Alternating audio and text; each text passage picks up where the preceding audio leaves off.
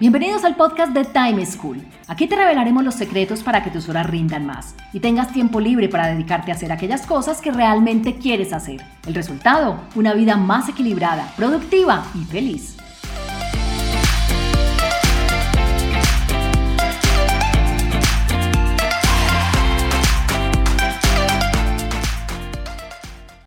Hola, soy Juan Pablo Lema, un inquieto por la productividad y un estudioso del manejo del tiempo. Bienvenidos a un nuevo capítulo del podcast de Time School, la plataforma integral de conocimiento para aumentar la productividad y aprovechar mejor el tiempo. Hoy hablaremos sobre las reuniones, esta herramienta de trabajo tan útil para llegar a consensos, para trabajar en equipo, para construir desde la diferencia, pero a la vez tan mal utilizada en la mayoría de las organizaciones. Es que ahora se cree que todo tiene que ser una reunión, y en muchas empresas la gente se queda de estar citado a reuniones todo el día sin poder contar con tiempo para trabajar y hacer el resto de cosas que uno tiene que cumplir. Para abordar este tema escuchemos lo que nos pide Daniel, un abogado quien desde Medellín nos plantea algunas inquietudes que tiene frente a la gestión de las reuniones laborales. Hola, eh, mi nombre es Daniel Ochoa, soy abogado. Eh, mi principal problema con la productividad es la programación de las reuniones. A veces siento que las reuniones que, o las horas a las que programo las reuniones en la mañana y en la tarde eh, son ineficientes. Entonces quisiera saber cuáles son los momentos oportunos para organizar reuniones y cuánto es el máximo duración que le debo dar a cada una y cuál debe ser el periodo entre las mismas. Gracias. Daniel manifiesta unos puntos súper importantes que quizás no muchas personas se habían preguntado. Y es que si ponemos cuidado y atendemos a ciertas claves en cuanto a cuándo hacer las reuniones, de cuánto tiempo hacerlas, cómo alternarlas de una manera adecuada, no solo vamos a obtener muchos mejores resultados, sino que vamos a disminuir el nivel de cansancio que uno tiene al final de la jornada. Y sobre todo vamos a aumentar el tiempo disponible para hacer otro tipo de gestiones laborales de carácter individual, que muchas veces nos toca hacer durante nuestro tiempo personal. Entonces, si al igual que Daniel te gustaría tener mejores prácticas en cuanto a la realización y gestión de las reuniones laborales, escucha esas tres recomendaciones que les voy a dar. Primero, cita reuniones al final de las jornadas. Segundo, entre más corta sea la sesión, mucho mejor. Y tercero, deja tiempo de recuperación entre una y otra reunión. Veamos cada una de ellas en detalle. Frente a la primera inquietud de Daniel, de cuándo es mejor hacer las reuniones, lo más indicado es hacerlo al final de la mañana o al final de la tarde. ¿Por qué?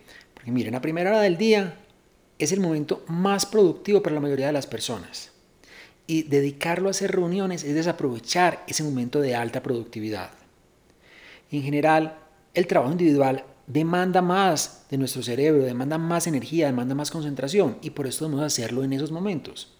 Las reuniones, aunque demanda que estemos atentos, aunque demanda trabajo en un trabajo colectivo, por lo tanto es menos exigente con nosotros mismos. Entonces, a primera hora del día no es conveniente hacerlo. ¿Qué pasa a primera hora de la tarde? Que estamos adormecidos. Nuestro cerebro tiene gran porcentaje de su capacidad ocupada en hacer la digestión después del almuerzo. Por esto es tan difícil concentrarse. Si uno hace una reunión a esta hora, los temas no rinden, no avanzan, hay que repetir, hay que devolvernos. Entonces las reuniones se terminan alargando. Por esto no es conveniente tampoco hacerlas a primera hora de la tarde. Entonces uno debería hacerlas en la mañana, tipo 10, tipo 11 de la mañana, y en la tarde después de las 3, 3 y media.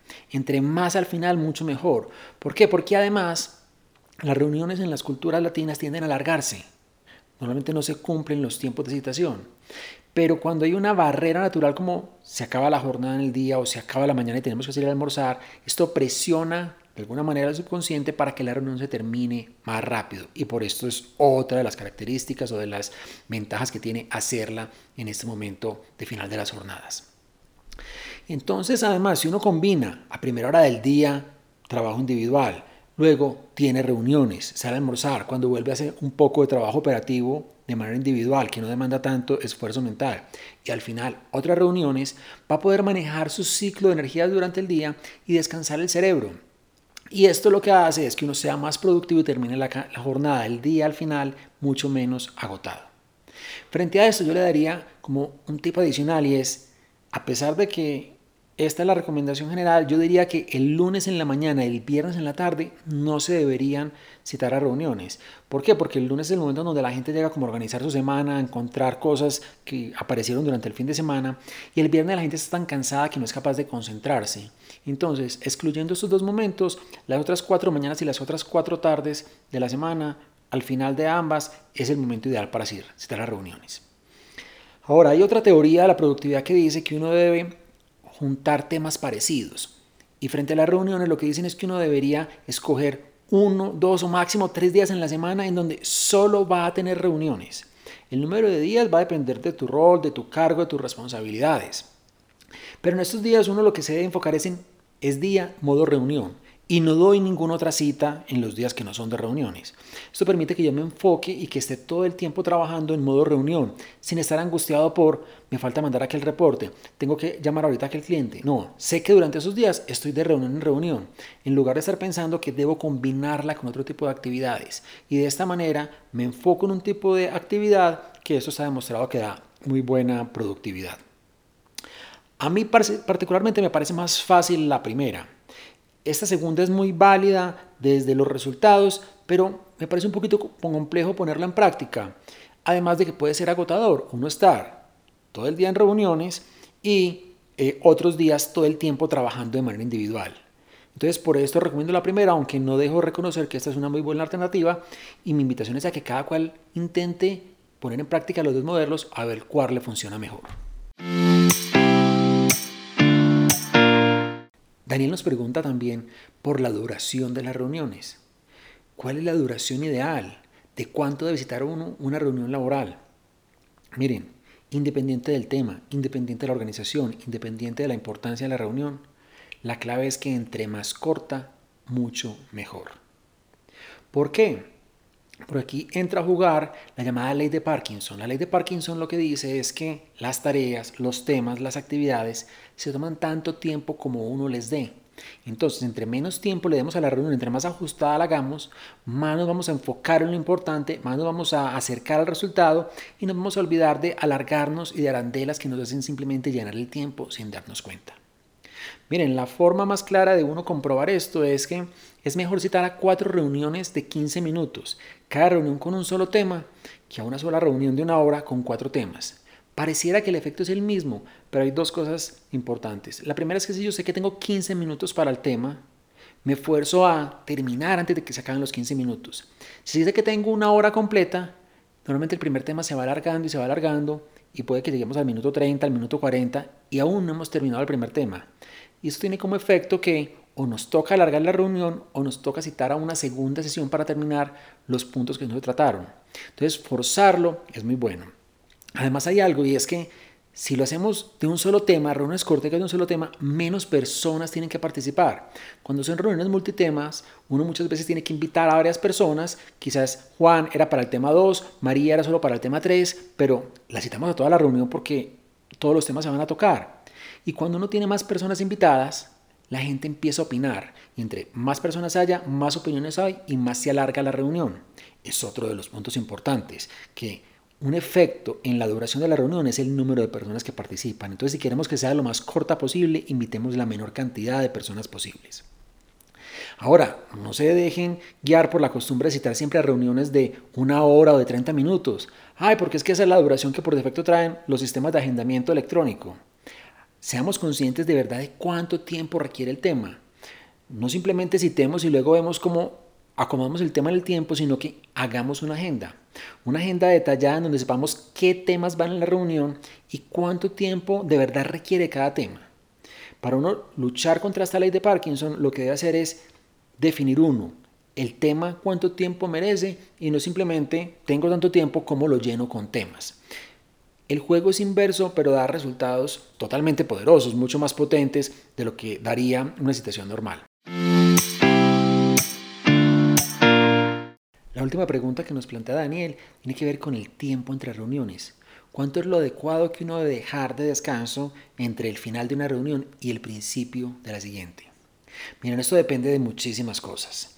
Depende de la reunión, si es virtual o si es presencial, si tengo que hacer un desplazamiento, hacerlo. Y eso es parte de lo que hay que tener en cuenta, no simplemente aceptar y aceptar y llenar reuniones y después pensar, ¿y yo a qué horas me voy a desplazar? ¿A qué, ¿A qué horas voy a ir de un piso a otro, de un edificio a otro, de un lugar o de un extremo al otro de la ciudad? Pero así no tengamos que desplazarnos porque todas son virtuales, hay que pensar que siempre hay que dejar tiempo en las reuniones. Y uno de los aspectos que más influye para decidir cuánto tiempo es la duración misma de la reunión. Es decir, si una reunión dura media hora, yo debería dejar al menos 5 minutos después de esta reunión. Si una reunión dura 10 horas, debería dejar al menos 10 minutos después de esa reunión. 10 minutos bloqueados, 10 minutos agendados. Para reuniones de más de una hora, que aunque no es lo ideal, sé que en algunas organizaciones, en algunos eh, tipos de oficinas o de compañías los utilizan, deberían ser 15 minutos de descanso entre reunión y reunión. Y no estoy hablando de ese tiempo para los desplazamientos, estoy hablando de ese tiempo para que las personas nos podamos recuperar, uno pueda desconectarse, pueda pensar en el tema que viene, pueda asentar las reuniones, quizás gestionar algunas de las actividades que surgieron como pendientes o compromisos en la reunión que acaba de terminar. Pero además tenemos que ir al baño, tenemos que tomar agua, café, queremos comer algo, necesitamos hacer una llamada, porque si uno está en una reunión debe estar concentrado no atendiendo otro tipo de canales, a lo mejor responder mensajes, eh, correos electrónicos, chats y demás. Entonces, esto tiempo es necesario como les digo, es proporcional. Entre más larga la reunión, más largo debería ser este espacio. Ahora, hay una cosa importante y es, yo debo pensar que necesito tiempo para prepararme para la siguiente reunión. Quizás hay que leer un documento, quizás hay que leer el acta de la reunión anterior, quizás hay que estudiar, quizás hay, que recopilar información, preparar algún dato, algún cuadro, alguna información. Y esto hay que hacerlo desde antes de. Y es importante separar espacios. ¿sí? Si usted se sienta un día y prepara toda la reunión del día siguiente, quizás no va a tener todo fresco ni claro y va a hacer que el desarrollo de la reunión sea más torpe o más lento. Y por eso es importante tener espacio para ello. Ahora, Defina el tiempo que usted necesite, según su estilo, según su ritmo, pero nunca se ponga a citar una reunión seguida de la otra. Siempre dése al menos cinco minutos para bajar el ritmo, descansar y poder volver a arrancar. Concluyendo, para poder sostener reuniones laborales verdaderamente efectivas, que no te lleven al agotamiento, ni a pasar un día completo sin poder ni siquiera ir al baño, por la cantidad tan absurda de reuniones que tuviste, deberías, primero, citar a reuniones al final de las jornadas, es decir, al final de la mañana o al final de la tarde. Segundo, tener en cuenta que entre más corta la sesión, muchísimo mejor. Y tercero, siempre deja tiempo de recuperación entre una y otra reunión. Pon estas recomendaciones en práctica y verás cómo logras muchos más y mejores resultados. Y también cómo disminuye el nivel de cansancio al final de las sesiones, al final de las jornadas, al final de los días. Y cómo vas a lograr sacar tiempo para realizar otro tipo de actividades laborales sin tener que sacrificar tiempo personal para poderlo culminar. Bueno, esto es todo por hoy. Espero que les hayan gustado estas recomendaciones. Los espero en un próximo capítulo con más claves para que aumenten su productividad y sobre todo su felicidad. Chao. Encontrémonos en un próximo capítulo con una nueva situación y más recomendaciones para que seas más productivo y feliz. Recuerda enviarnos los audios con tus preguntas, dudas e inquietudes al WhatsApp en Colombia 321-700-4810 por correo electrónico a podcast.timeschool.com.